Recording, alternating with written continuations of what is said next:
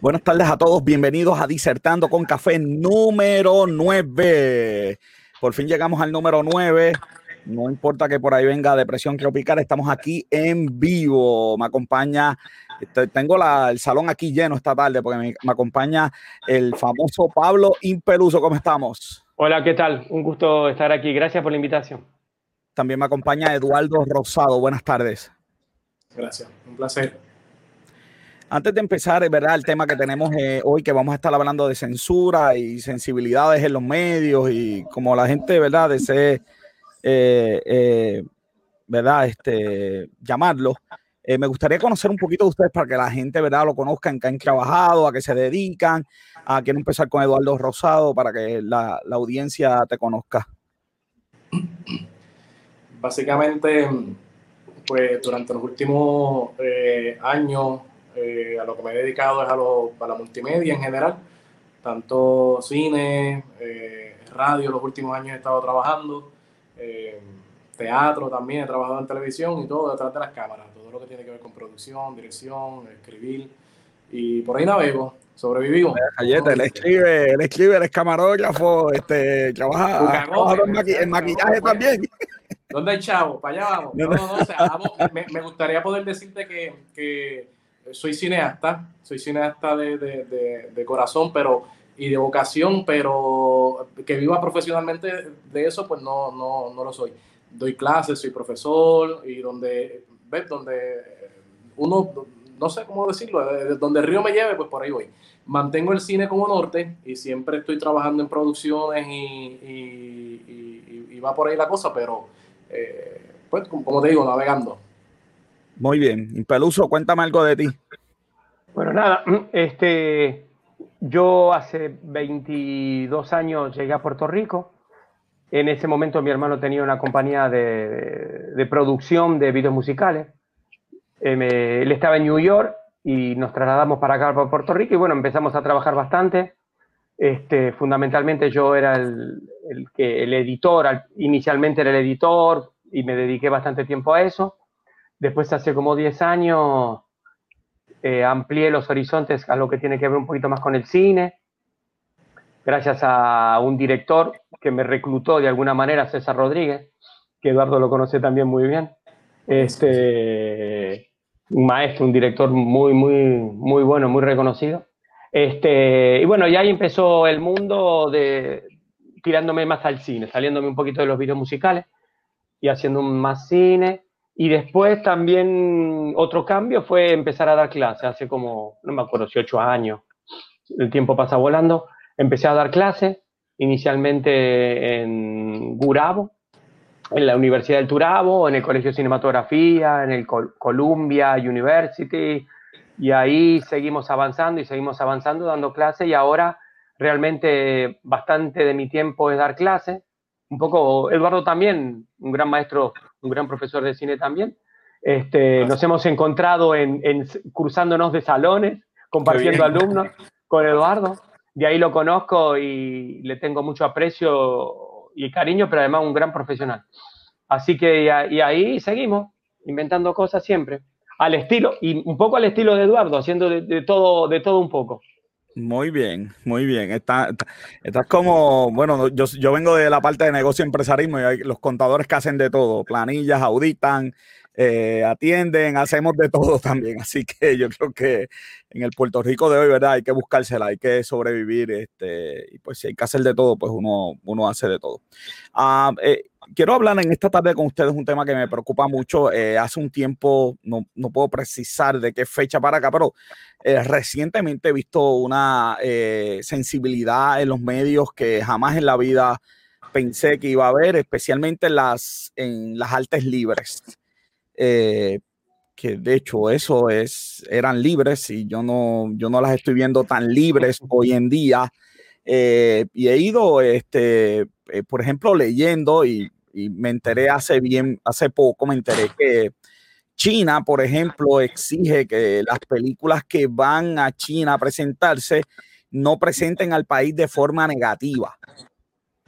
Eso, si tú haces una película y quieres presentarla en China, pues no vas a poderla presentar, no puede, el tema de la película no puede presentar a China de forma negativa. Entonces, ¿qué pasa? China representa un mercado bien grande eh, hoy en día por la cantidad de personas y el dinero que produce. Eh, básicamente es como si el gobierno chino eh, censurara a, a, ¿verdad? a las películas de, Hollywood o cualquier tipo de película que vaya allá. Entonces, pues quiero comenzar esta tarde preguntándoles aquí en Puerto Rico si alguna vez este, han sentido algún tipo de censura le han dicho ese tema no, este, cuidado con ese punto, cuidado con esa idea de proyecto que ustedes han tenido. Quiero empezar con Impeluso. Ok. Eh, el otro día estaba, me estaba comentando el, director Raúl Marchán, muchos recordarán la película, y Eduardo Rosado estoy seguro que sí, 12 horas. 12 horas, 2001 marcó de alguna manera, una manera también de hacer cine, pero la, temática que planteaba. Este, justamente eh, en una charla que tuvimos, se juntaron eh, Modesto Lacen, que hacía un personaje, él es, él es negro, y hacía un personaje de un maleante. Y justamente en esa escena parece que hubo muchas discusiones porque a la contrafigura de él, justamente lo hizo alguien que era, Eduardo se está riendo porque me imagino que conoce la historia, era Luis Martínez. Era alguien que se dedicaba a filmar, era director, director de fotografía, pero también era como que era bastante fuerte hablando él. Tenía una costumbre como de hablar bastante duro y malo. Y entonces, justamente por eso, Raúl Marchán lo elige para ese papel y entonces en el diálogo entre ellos, cada vez la cosa se puso más, más intensa.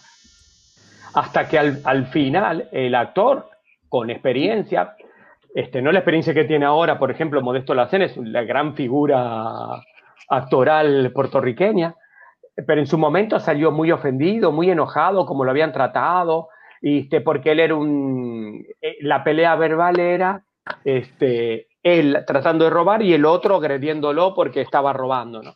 Entonces, recuerdo ese punto, ese es un punto interesante, pero también en esa película, por ejemplo, hay una figura para mí espectacular, una actuación de Teófilo Torres, que inicialmente lo vemos en una barra gay, hablando con una persona, tratando de conquistar a un, a un muchacho muy, muy, muy bonito, y de pronto cuando él llega a la casa, cuando llega a la casa, resulta que él cuando no voy a contar el bueno, sí, le voy a contar el final. Un buen spoiler. Sí, voy spoiler. Este, bueno. Sin eh, spoiler para que Eduardo, la gente vea. Ayúdame, ¿cómo lo cuento? ¿Cómo lo cuento? Vos sos un experto. Es lo cuento? Esa película 12 horas no se consigue ni se ve, no sé si spoilearla. Sí, spoilearla. Es que Espera, el personaje me la acaba de mandar, me la acaba de mandar Raúl, no, eh, lo subió a Vimeo ayer para que la podamos compartir y ver porque bueno, sí, porque es una película, una de nuestras mejores películas eh, puertorriqueñas y pero yo creo que una manera elegante de decirles que creo que el personaje de Teófilo eh, tenía un gran secreto y que conlleva una crítica social enorme a, algo que vivimos en y que se vive, se ha visto en Puerto Rico y en muchas partes del mundo. Una realidad es que si sigo diciendo, creo que también lo voy a spoilear, que tiene que ver con un tema que se ha tocado y, sin querer abundar mucho en eso, es un tema sensible, obviamente. Y sí, yo me acuerdo que hubo gente que se ofendió con, con, eso. Y es un momentito en la película, porque eso al, final. Que se ofendió con la escena. El público. porque es que son dos escenas. Ese personaje empieza en un bar gay, pero es que ese personaje después descubrimos quién es o qué es, a qué se dedica. Y al, y al descubrir al final qué se dedica, es una tomita de él vistiéndose hay que, hay que decirlo, lo voy a spoiler, yo me llevo la culpa, es, un cura. So, Él se está poniendo la sotada y todo, so, cuando tú te das cuenta, so, este es, pero si él estaba en el bar gay, entonces tú haces el flashback y es un gran comentario de Raúl, de un gran director, de un gran escritor que es Ron Marchand.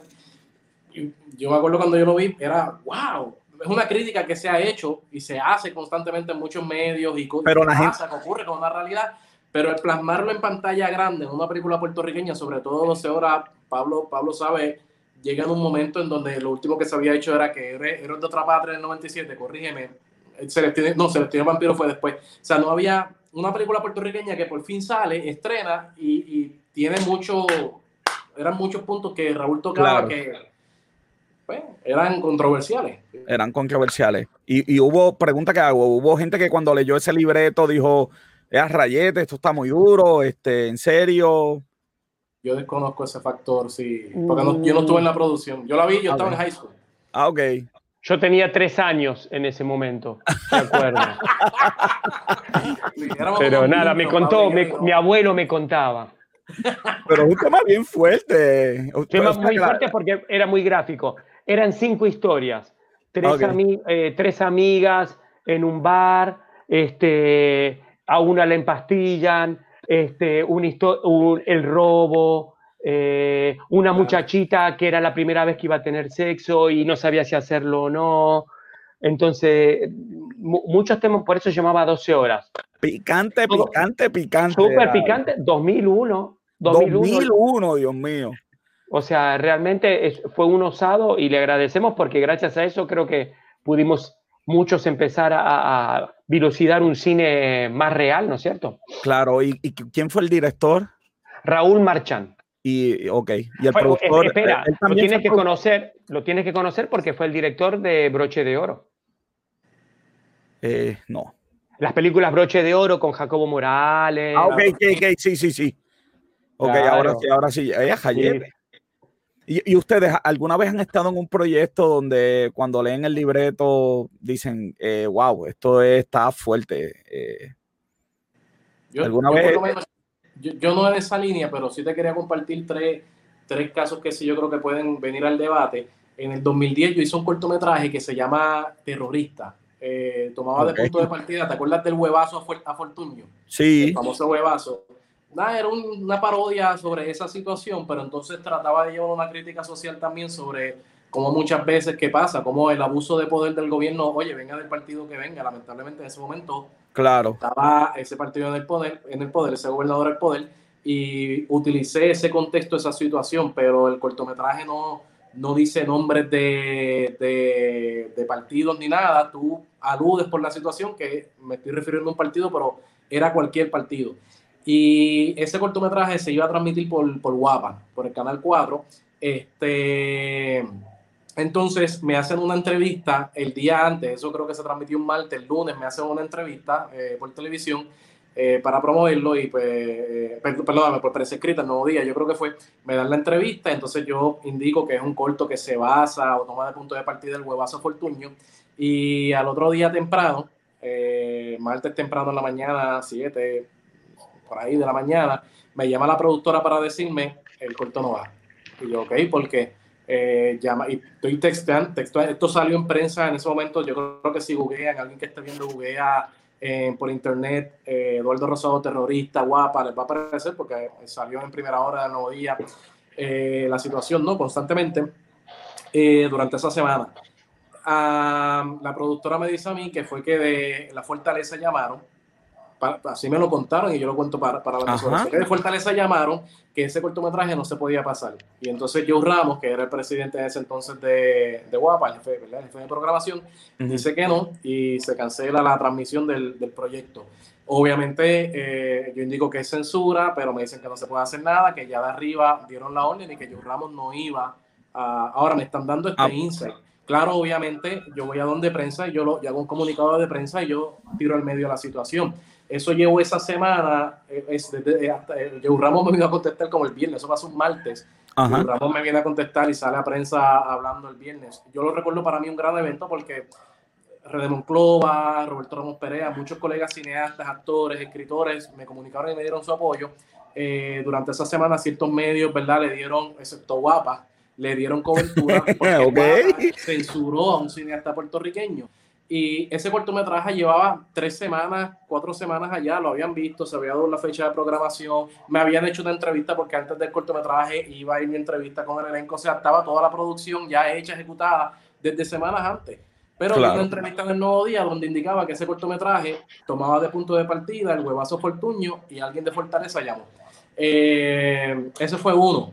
Yo tengo una página web y un, blog en Facebook, ¿verdad? Que es Cine Movida, donde nos hemos dedicado durante, durante ya casi 20 años a documentar todo lo que tiene que ver con el cine en Puerto Rico.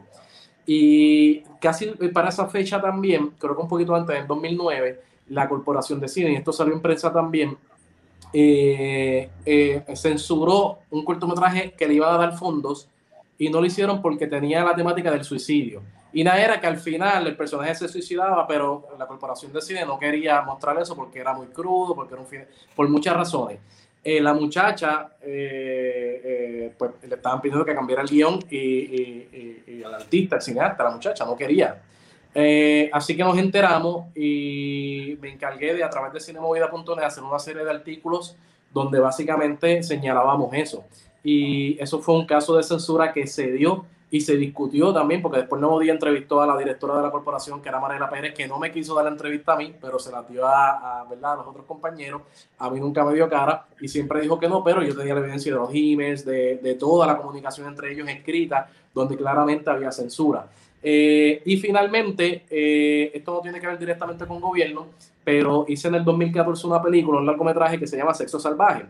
Y es una película en donde tiene una temática cruda, toca, tenía desnudos, eh, tocaba la temática del swinger, que es el intercambio de pareja. Este, eh, y no sé si decir que hubo una censura oficial, pero sí cuando nos sentamos con Caribbean Cinemas, obviamente el título, obviamente los desnudos, ellos nos dijeron, nosotros no podemos poner esto en cine. Ciertamente en Plaza Las Américas no va a ser. Pero ahora, esta es la cosa Meses antes, ellos habían puesto la de, la de los tres libros, la trilogía de los libros Fifty Shades, habían sacado la primera y habían sacado la de, ay, la de Lars von, von Trier, se me olvida el título, Nymphomaniac, que Nymphomaniac era mil veces más fuerte en temática, en crudeza que mi película. Aquí. pero a la mía fue la que le dijeron. Aquí me pierdo porque. 20, 20 pero. Aquí me pierdo porque yo soy contador, entonces eh, veo todo como un contador. Y bueno, una película, Sexo Salvaje, yo como contador hubiera dicho, pon eso ahí con, con palabras que, que, de neón, porque probablemente va a caer al público. Lo, lo que eh, pasa, había un punto válido en ese entonces, antes, eh, eh, esto Pablo, ¿te acuerdas de Carlos Madera? no Carlos Madera era la persona que estaba a cargo antes en, en Caribbean Cinemas, un tremendo ser humano, por lo menos, ¿verdad? Yo conocí, fue una persona que yo creo que ayudó y, y aunque él representaba a la compañía con los intereses ¿verdad? económicos de la compañía, pero siempre que podía buscaba la manera de apoyar al cine puertorriqueño en la medida que él podía. Y yo empecé a hacer, me acuerdo, la comunicación con él y una de las preocupaciones de él al principio eh, era porque recuerda que los cines no sacan, uno piensa que es de la taquilla, ¿verdad? La gente a lo mejor va a ir a la taquilla y va a pagar, pero a la larga es realmente de los anuncios, de, mayormente que, se, que van y de la, del grocery, ¿no?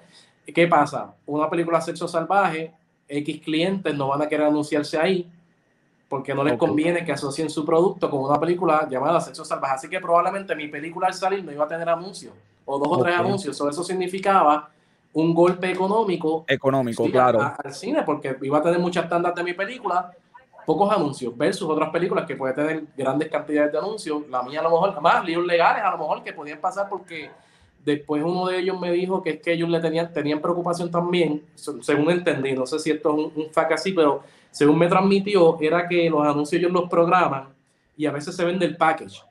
Mira, vamos a pasar en la sala 14, en la sala tal, y a lo mejor la mía terminaba en la 14, y digamos el anuncio de, por decir un cliente, mencionar uno, Goya, y de repente Goya sale antes de Sexo Salvaje, y de repente Goya demandaba, porque oye, ¿qué hace mi, mi marca en la sala de una película que R, que no representa los valores de mi compañía.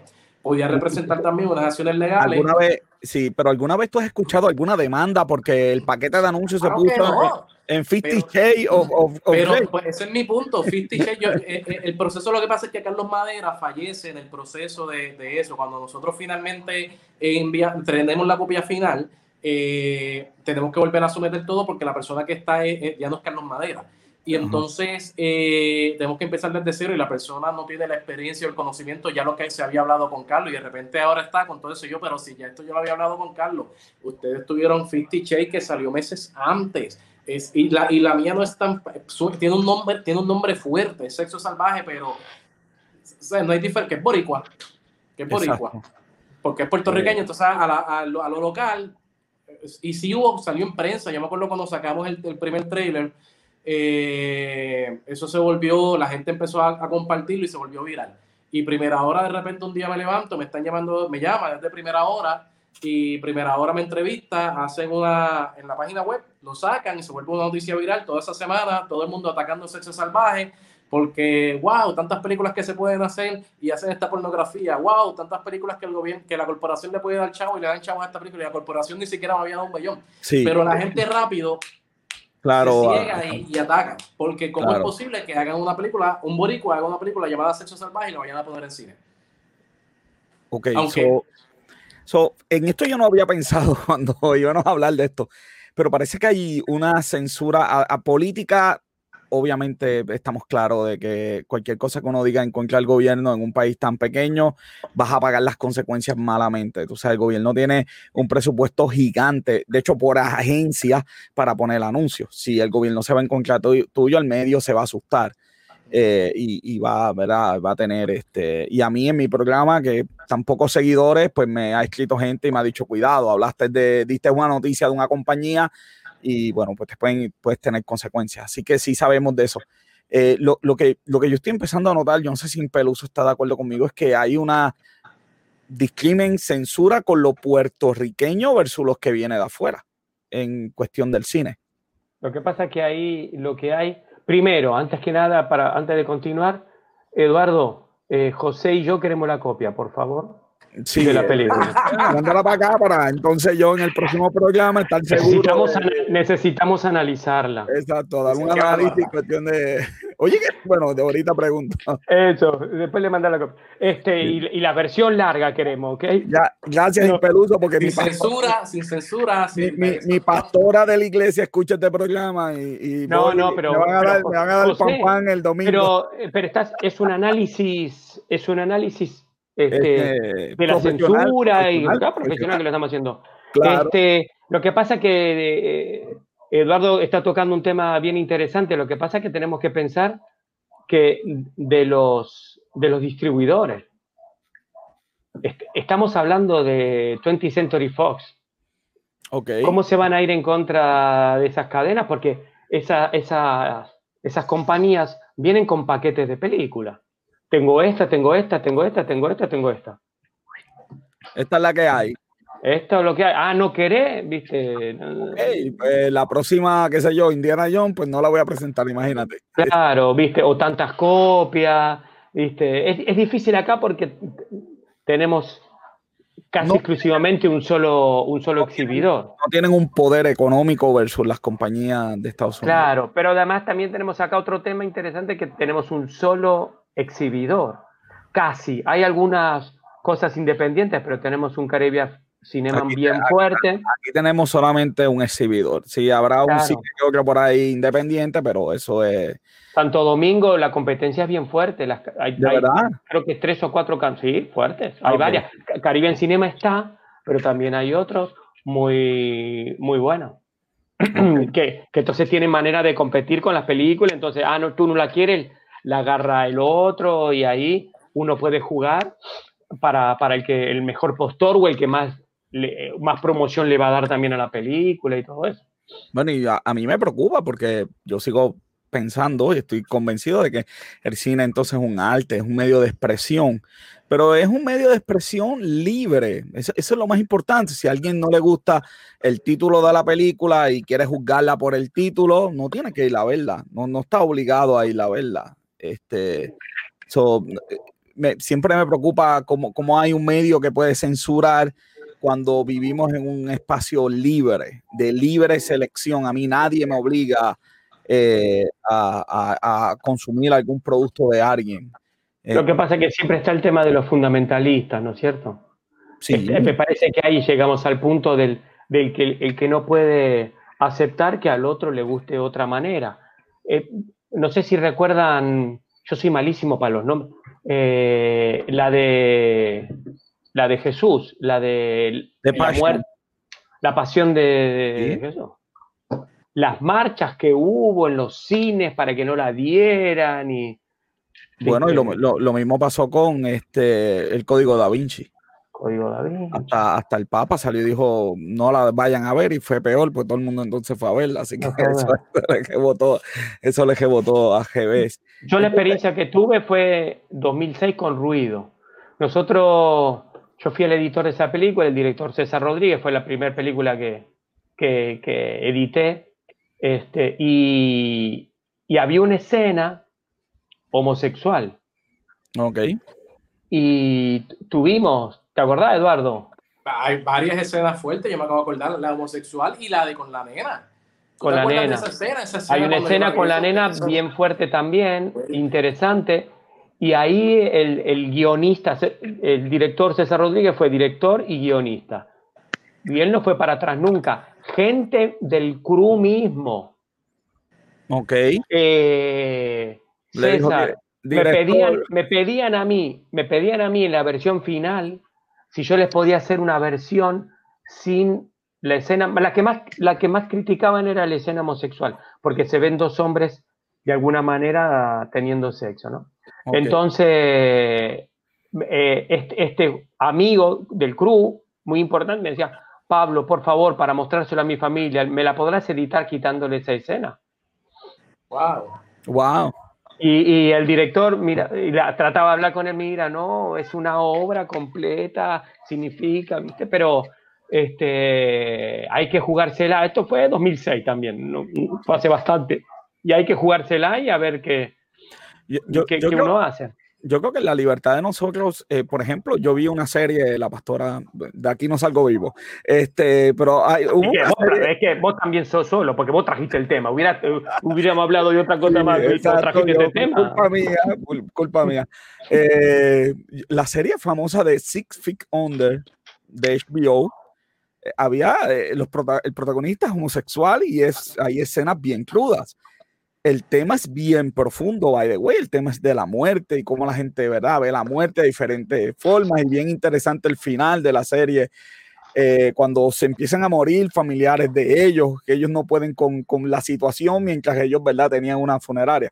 Así que, eh, eh, ¿verdad? Este, vuelvo y digo, yo creo que uno elige lo que uno quiere consumir y, este, y si uno entiende, ¿verdad?, que algo, pues, que, que no, qué sé yo, que no te va a gustar o algún tema eh, o algo que no te va a gustar. He visto series que tienen escenas, eh, lo que yo llamo desde mi punto de vista, yo no soy experto en esto, pero yo llamo sexo innecesario. No veo la serie y ya la corto, dejo de verla.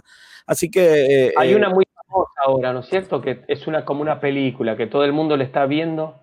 eh, una tre- 365, creo que se llama.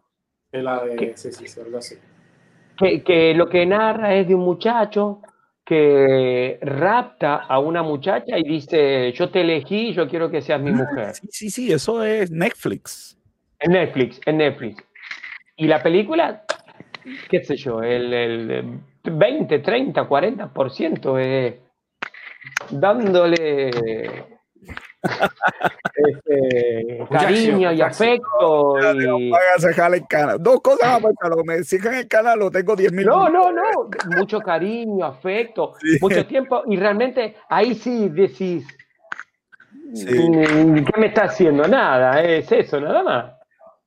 Sí. De hecho, alguien me la recomendó y yo, y yo siempre que alguien me recomienda una película, le digo, tengo una hija de 13 años, ¿la puedo ver con ella? No, no, no la vea. Ok, pues, ok. ok.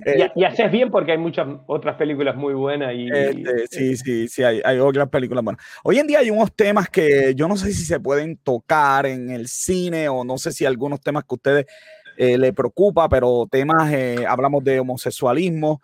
eh, yo creo que el tema racial es un tema donde hay mucha sensibilidad y aunque ustedes no crean, gíanse de mí, gíanse de mí todos los que están en Facebook. Solamente hace dos semanas atrás, dos semanas nada más, yo me enteré de que hay un, tema, un término que se llama cultural appropriation. Yo no puedo creer que eso exista, eh, especialmente en el cine. ¿Qué Eh, significa? Ah, bueno, cuando una persona blanca se pone un peinado que usualmente usan los de color, los de color lo acusan de que se está apropiando de la cultura. Eh, Ah, A ese mío. nivel de ridiculez de que alguien se puso unas plumas, pe- pero estamos hablando de películas. O Entonces, si yo soy actor y tú me contratas para hacer de mexicano, pues, pues no sé, me, imagino que cambiaré mi acento, eh, no sé, me vestiré, hablaré, diré güey, que es lo que ellos dicen. Y bueno, pues los mexicanos, algunos van a decir que es un cultural appropriation, que tenías que buscar a un mexicano para hacer un papel de mexicano de verdad que eh, si ustedes me pueden explicar eso, no creo que me lo puedan explicar, pero si alguien puede explicarlo, me va a hacer la tarde porque yo creo que el sentido de ser actor es uno poder interpretar algo, lo que sea. Entonces, pues, eh, eh, no sé cómo hemos llegado a esto en la sociedad. Y les comentaba fuera del aire del caso de Tropic Thunder donde Robert Downey Jr. hace de negro, entonces se pinta, porque bueno, está es de negro y el papel es pintado, es el famoso blackface, pero es excelente, es una crítica a, a, a, cómo tratan ¿verdad? los negros en el cine y nominado al Oscar. Y ahora mismo hay gente tratando de censurarlo y de censurar la película por eso.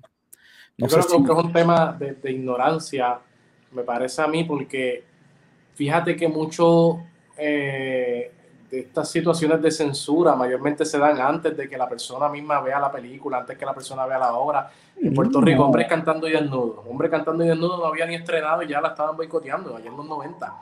Y de repente X novela no ha salido y ya la están boicoteando y la están censurando. Y a mí me parece, siempre me ha parecido que en gran medida la censura no es otra cosa que miedos que nacen de nuestra ignorancia, de nuestros prejuicios, nuestros complejos. Oye, puede, puede ser justificado, a lo mejor yo puedo tener una inseguridad, digamos, por, por tocar un tema con, controversial que yo creo que llevaría a mis límites. Tú me dices a mí, yo soy artista y yo creo que el arte debe ser libre, pero si tú me dices a mí que es una película, una obra que toca el tema de la pedofilia, donde se justifica el pedófilo, mi carácter personal, Eduardo Rosado, tendría problemas con eso.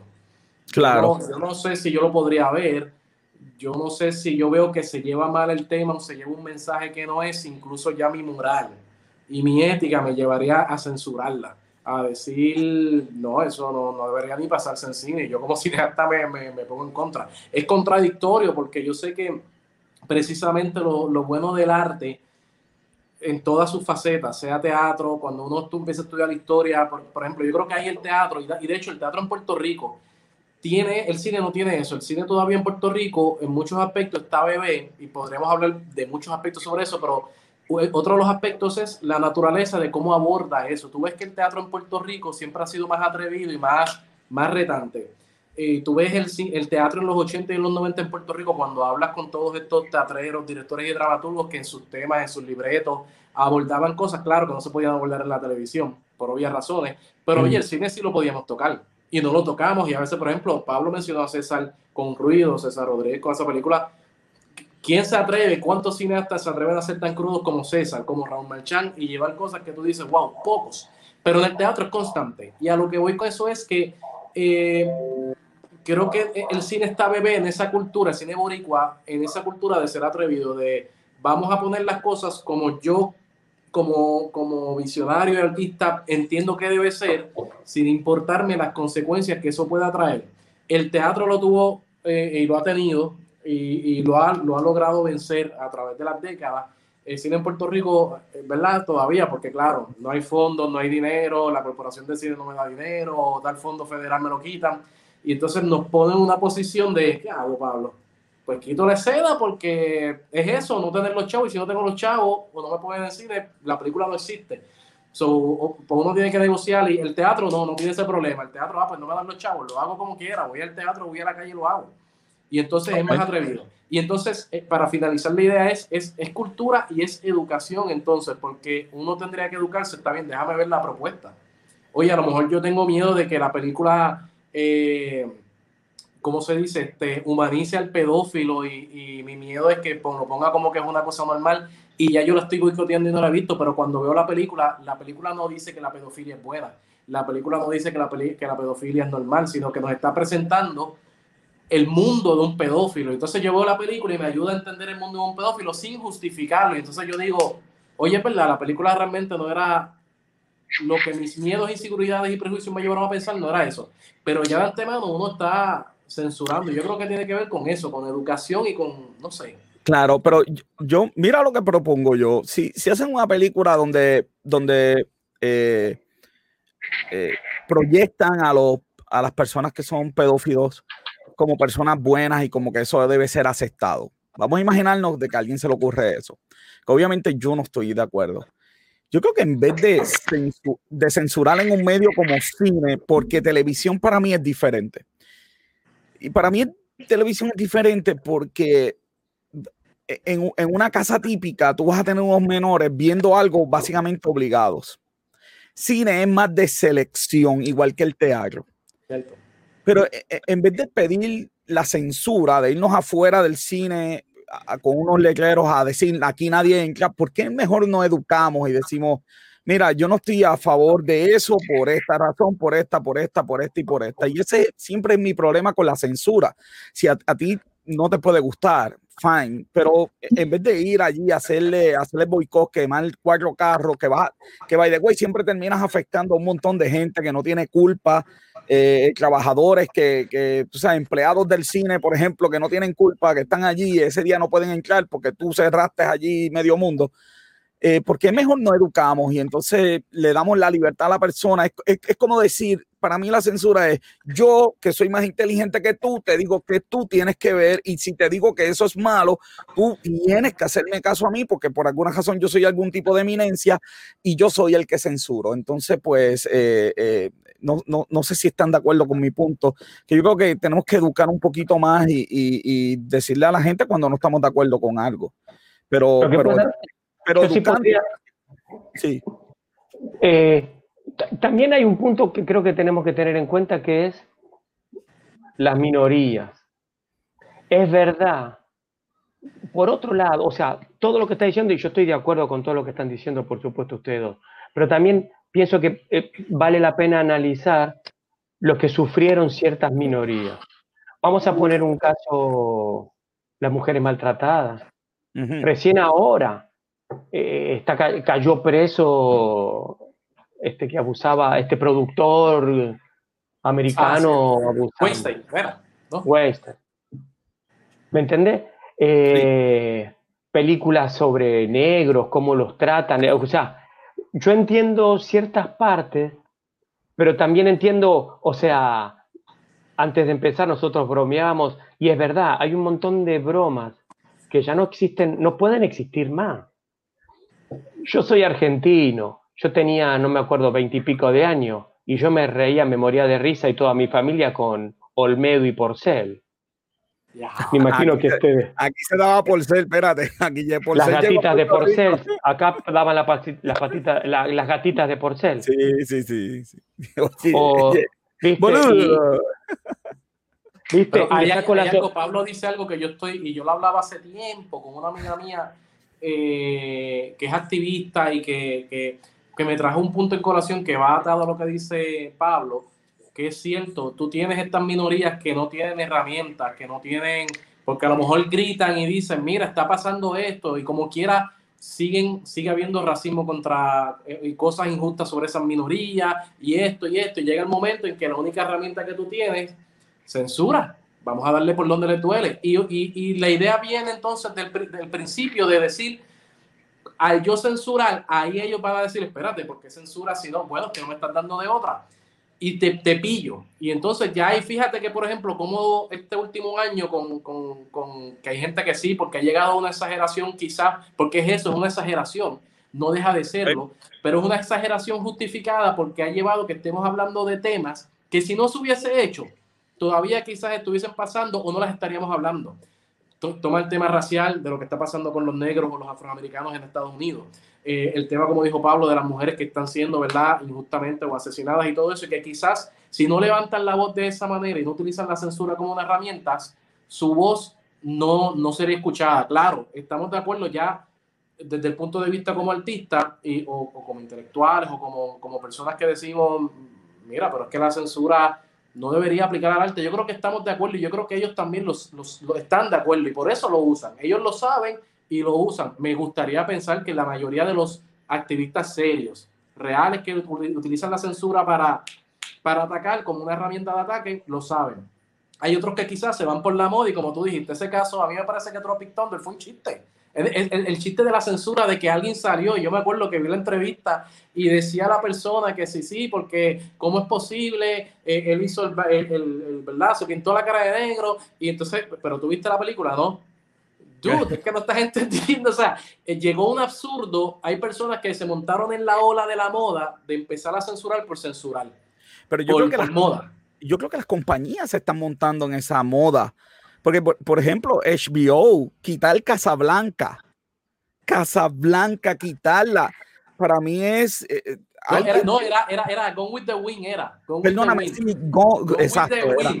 Pero eso es, que es ridiculez. Ah, pero, pero la dejaron, la dejaron. Pero a veces yo no sé, en el caso de las compañías, Marvel, por ejemplo, he visto ciertas cosas que ellos utilizan a favor eso y yo creo que ya ellos lo tienen premeditado. Y mira, Pablo, vamos a decir, vamos a poner que, que van a boicotear nuestra película El Joker. Yo me acuerdo cuando salió el Joker, supuestamente un grupo de feministas que nunca dijeron quiénes, yo nunca busqué, yo busqué en internet, estaban atacando la película del Joker de Joaquin Phoenix antes de salir porque era una película que iba a representar al abusador, al que atacaba a las mujeres como, como algo grande, como algo heroico.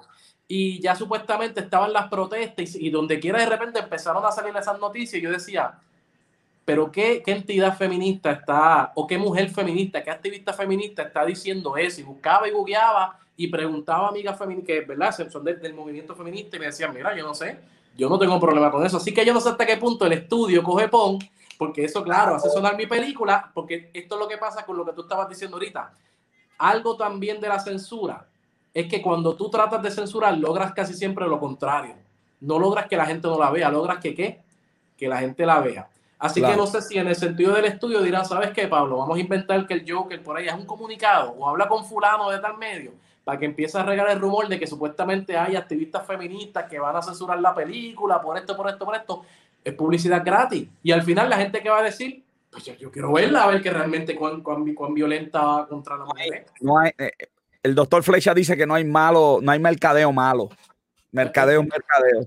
Me acuerdo, me acuerdo. Me, enseñó un profesor de cine también, me decía algo así. No hay publicidad mala, algo así me decía. No hay publicidad, no hay publicidad mala. Yo, yo creo que en los temas sociales, eh, eh, bueno, pues eh, yo que he discutido en algunos temas, algunas cosas, una vez me invitaron a un foro y estábamos discutiendo, por ejemplo, eh, la muchacha me dijo que el hombre domina el mundo y yo le dije, sí, dominamos el mundo y le pregunté por qué, me dijo, hay más CEO hombres y más en el top son hombres y yo le dije, sí, felicidades, también los hombres se suicidan más, ganamos también en cárceles y hay más vagabundos, así que sí, hemos dominado el mundo, eh, felicidades ese comentario me pasaron un papel de que me estaban esperando que me iban a sacar por otra puerta porque había unas oh. personas yo dije, Dios mío, pero estaba en un foro de libre expresión, la gente súper molesta. Eh, y esa sensibilidad, ¿verdad? Es la que me preocupa. Y estoy, estoy hablando de, ¿verdad? Una vez estaba dando un curso de contabilidad y, le, eh, quería llevar el punto de que cada cual debe hacer una de las cosas, ¿verdad? Usted se enfoca en lo que usted es bueno.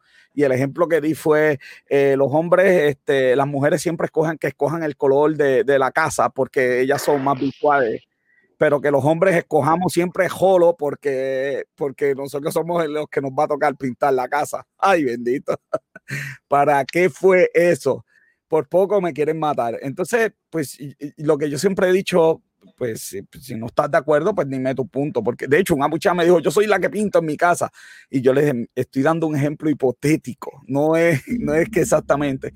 Solo lo que yo he visto es que, verdad, algunos grupos sociales sí hay, un, hay unos temas, ¿verdad? Eh, de bien sensibles, eh, color, pero, pero hay otros temas que he visto que no son sensibles. Entonces, eh, y también he visto en los medios, no sé si ustedes, he visto que algunos artistas sí pueden hacer lo que desean, otros, otras personas si lo hacen son eh, figuras muertas. por ejemplo, temas de religión puedes poner al Papa eh, eh, probablemente y, hacer quizás algún tipo de parodia con la religión. Yo que soy, eh, que voy a una iglesia, he visto que hay, una, que hay menos sensibilidad con ese tema. Y con algunas artistas. Yo creo que, que esta, este artista puertorriqueño que tiene un talento increíble, Raymond Arieta, él hace sus comedias. Yo nunca he visto una huelga contra Raymond. Tiene figuras gay, tiene alguien como yo, gordito, que hace papel como si, como si fuera, qué sé yo, no muy inteligente. Yo nunca he visto una protesta eh, con Raymond, sin embargo, he visto con otros artistas, y que no la haya, by the way. Bueno, hubo una, hubo una hace unos meses atrás de la comunidad sorda, porque él hizo una parodia de una de las de estos que hizo Wanda Vázquez, y estaba el intérprete de señas, Sí. eh, pero obviamente él lo exageró. Exacto, exagerado. estaba la comunidad sorda en, en Protestó. Facebook, que yo sigo, protestó, Sí. quejándose que le faltó el respeto a la comunidad sorda porque se estaba burlando. Claro. Eh, pero no llegó a mayores. Pero Raymond también es una figura bastante carismática y yo creo que es el- el- una Yo figura de pueblo que también. Yo creo sí, que él se, cuida mucho y yo creo que la gente lo quiere mucho y como quien dice se la perdonó. No llegó a mayores. Sí, exacto, pero se la perdonan, es lo que yo quiero decir, se la perdonan con el personaje que tiene que es homosexual en la barra, eh, se la perdonan. eh, y qué bueno que se la perdonan, by the way, no estoy diciendo aquí que saque a la gente a protestar, yo se la perdono. eh, eh, eh, pero deberíamos ver eh, más de eso. Yo, ¿verdad? Si algún día tengo a Raymond en algún sitio, le voy a preguntar cómo tú haces para, ¿verdad? Para que te perdonen algunas cosas y, y, otras- y, y otras eh, eh, no, la, la- ahora mismo la, la comedia que tiene de política, yo me imagino que de la oficina de gobernación este, no estarán muy contentos. Este, aún así el canal le permite, así que este, yo, yo creo que verdad que, que han, salido, han salido con eso. Eh, vamos, eh, ya, oye, como el tiempo ha corrido aquí, quiero, hay un tema que no, no podemos irnos, e impeluso hate speech. ¿Te ha tocado trabajar con eso, con el famoso hate speech? Disculpa, Eh, no entiendo qué, qué significa la expresión. Disculpa. Eh, El mensaje de odio, hay gente que dice que pues si tú dices alguna cosa de alguna comunidad, el mensaje de odio y entonces pues también hay que censurarte. No, gracias a Dios no, no, no tuve esa experiencia y gente allegada no. no. Qué bien. Eduardo, No, Qué bien, porque yo tampoco. Más sí. así, no sé si aplique tanto, porque fue en un salón de clase. Ustedes que son profesores saben que uno, uno, bueno, Pablo también, nosotros que somos cineastas, yo estoy acostumbrado quizás a un ambiente donde las palabras son la orden del día. Yo mismo las utilizo comúnmente, así que yo siempre voy esta entrevista, estas cosas públicas, pidiéndole a Papá Dios que me dé fuerza, entendimiento, poder para que no se me zafe una palabra que no deba ir. Y, y- pero yo recuerdo en un salón que explicando un tema da- dado, eh, no me acuerdo cómo surgió el tema, pero utilicé la expresión, eh, es por eso que le dan más prioridad al trasero de J-Lo que al talento de J-Lo. Y era, yo lo que estaba demarcando era que en Hollywood tú vas a ver que la mujer es un, es un objeto. ¿Ok? La muchacha se quejó. Eso fue en el CAT. Se quejó con Harry Vázquez y Harry me llamó a capítulo. Y mira que dijiste que si hablaste del trasero de J-Lo, yo. yo, bueno, yo, yo pensaba que era. Yo dije, se me, fue, se me, se me salió una palabra mala ese que decir la belleza. cuando él que- me dice eso, yo, caramba, eso es lo menos, yo sí es verdad, sabes que lo dije. Este sí lo dije, pero precisamente fue algo que utilicé como ejemplo para que vean cómo se, se precisamente es un comentario sexista, no porque yo esté a favor ni porque yo le esté diciendo, es porque precisamente Hollywood es sexista. Y ese era el punto que quería traer. Y es una realidad, lo vemos, está en los tabloides, se habla en todos lados. Mira, sí, lo dije en el salón, eh, se le da más prioridad al trasero de J-Lo que a su talento. Pero no era que yo estaba avalando, no era que la muchacha lo tomó, la queja de ella era que yo era un profesor machista porque, eh, pues, como, como que para mí, pues el trasero de J-Lo era mejor que su talento, algo así, yo no sé, y era, era el, el issue. Después se arregló y se entendió, pero yo creo que es lo más cercano a algo así que te, de, de repente alguien que quizás esté por algo que tú dijiste, hiciste o lo que sea, que te estén como que, hey, estás hablando en contra de, de, de, de tal cosa, como te pasó. Yo creo, tú, yo creo que tú la pasaste porque Pablo y que yo con... con- con Bueno, esto sí, bueno, a- a mí me, a mí me ha pasado un montón de veces eh, hablando temas de equidad y otro tipo de cosas. Este, eh, alguien una vez me preguntó que por qué eh, este, en, el, en el agregado completo los hombres co- cobran más que las mujeres. Yo dije, porque los hombres somos más brutos que las mujeres. Y todo el mundo se quedó, los hombres somos los únicos zánganos que nos ca- 600 pies en una Lo que antena pasa que no sé, celular. Pablo, Pablo va a estar de acuerdo con esto. Yo creo que nosotros en cine, pasa que en arte somos cínicos, nos encanta el humor negro. O sea, es bien difícil, qué sé yo, que a lo mejor Pablo diga algo que, a- que a mí me ofenda, yo diga algo que, que digo que a lo mejor lo hay, pasa, pero pero yo creo que en el ambiente artístico, cuando, no sé, hay, hay, estamos más un poquito abiertos a quizás a tocar esos temas y hablarlos y hablar de temas que quizás para alguien que no esté en el ambiente artístico sean tabú, para nosotros quizás no tanto, y por eso a lo mejor ofendernos o, toparnos con eso, creo yo, no sé si Pablo esté de acuerdo, pero yo estoy igual que Pablo, yo no, algo como hate speech, fuera de esa situación que te conté, yo no la, gracias a papá Dios, espero que no pase, no la... yo, yo lo soluciono fácil porque digo, lo que pasa es que eh, cuando digo alguna palabra que ofende, digo, no, lo que pasa es que en Argentina significa diferente. no, en Argentina, no, en Argentina suena diferente y ya está. Que, alguien por ahí se, se tomó el, el, se tomó el, no sé, el, privilegio de decir esto es lo que se va a pasar y esto es lo que, como la sociedad va a funcionar, es como yo diga y bueno, eh, a veces yo no funciono como esa persona y bueno, pues me caen chinchas cuando digo que me gusta la reforma contributiva de Donald Trump. Y decir que te gusta algo del presidente de Estados Unidos es pecado mortal y, y, yo los miércoles que tenemos negocios con café siempre decimos nos despedimos, gracias, sé que este va a ser el último programa, nos vemos, los quiero mucho porque sé que me van a sacar algún día porque eh, pues la gente no tolera que tú pienses diferente. Entonces, eh, como, tú, como tú piensas diferente, es un discurso de odio. Eh, eh, por ejemplo, a los cristianos nos llaman este, fundamentalistas, a veces, a los cristianos. Eso es un gran insulto para los cristianos. pero yo, pues, qué sé yo, la persona probablemente no sabe de religión, qué sé yo qué si los cristianos hablamos de alguna doctrina, eh, bendito, lo que nos va a caer encima es chinchas, pero chinchas. Entonces, pues eh, yo creo que eh, quiero terminar el programa de hoy en un tono positivo y haciendo la pregunta más difícil quizás de la noche, que es qué podemos hacer para eliminar, evitar la censura y tener una sociedad más libre, que cada cual de nosotros elija qué queremos ver. Eh, qué productos queremos consumir y esa libertad que tanto deseamos, que cómo podemos eh, alcanzarla.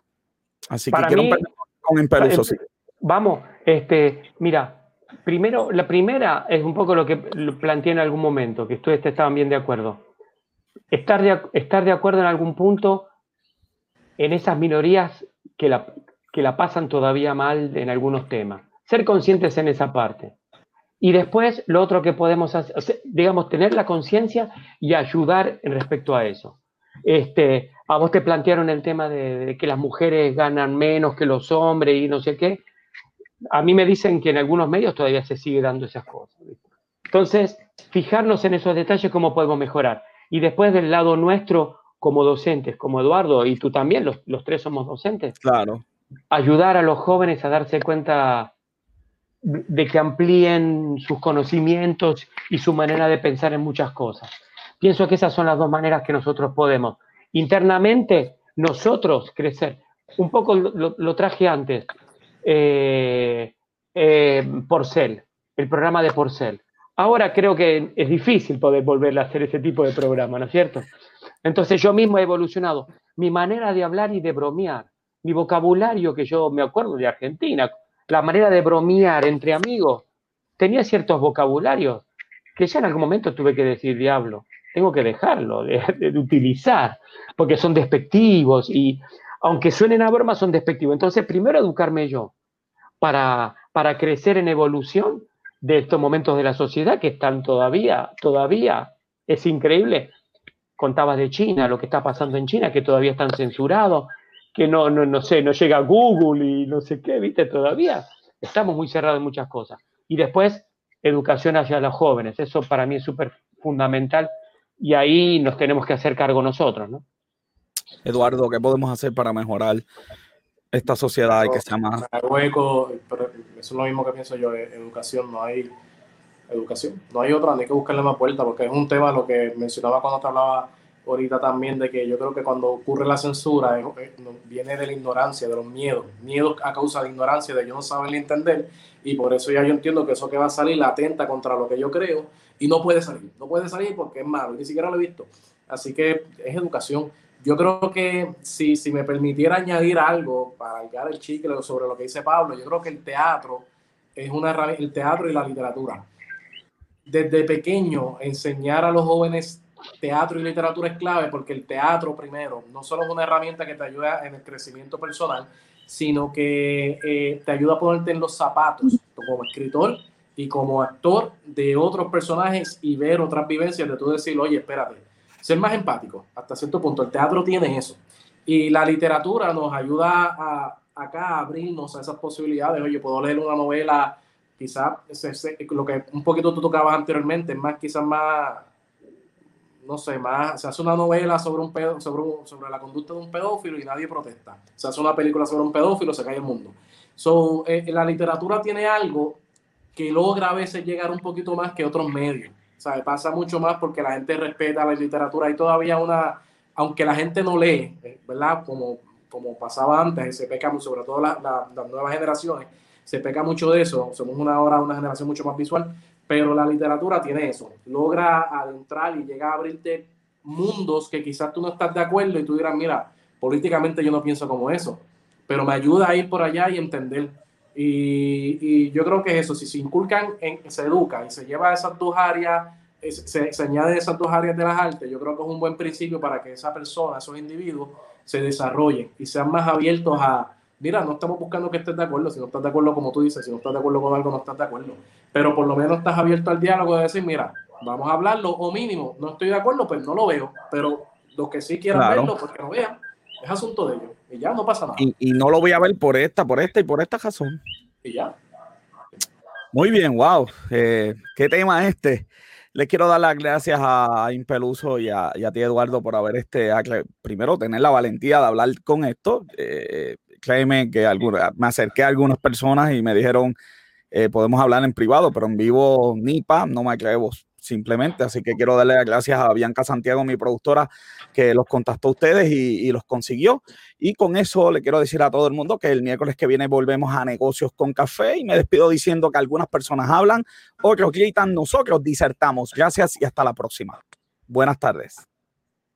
La película.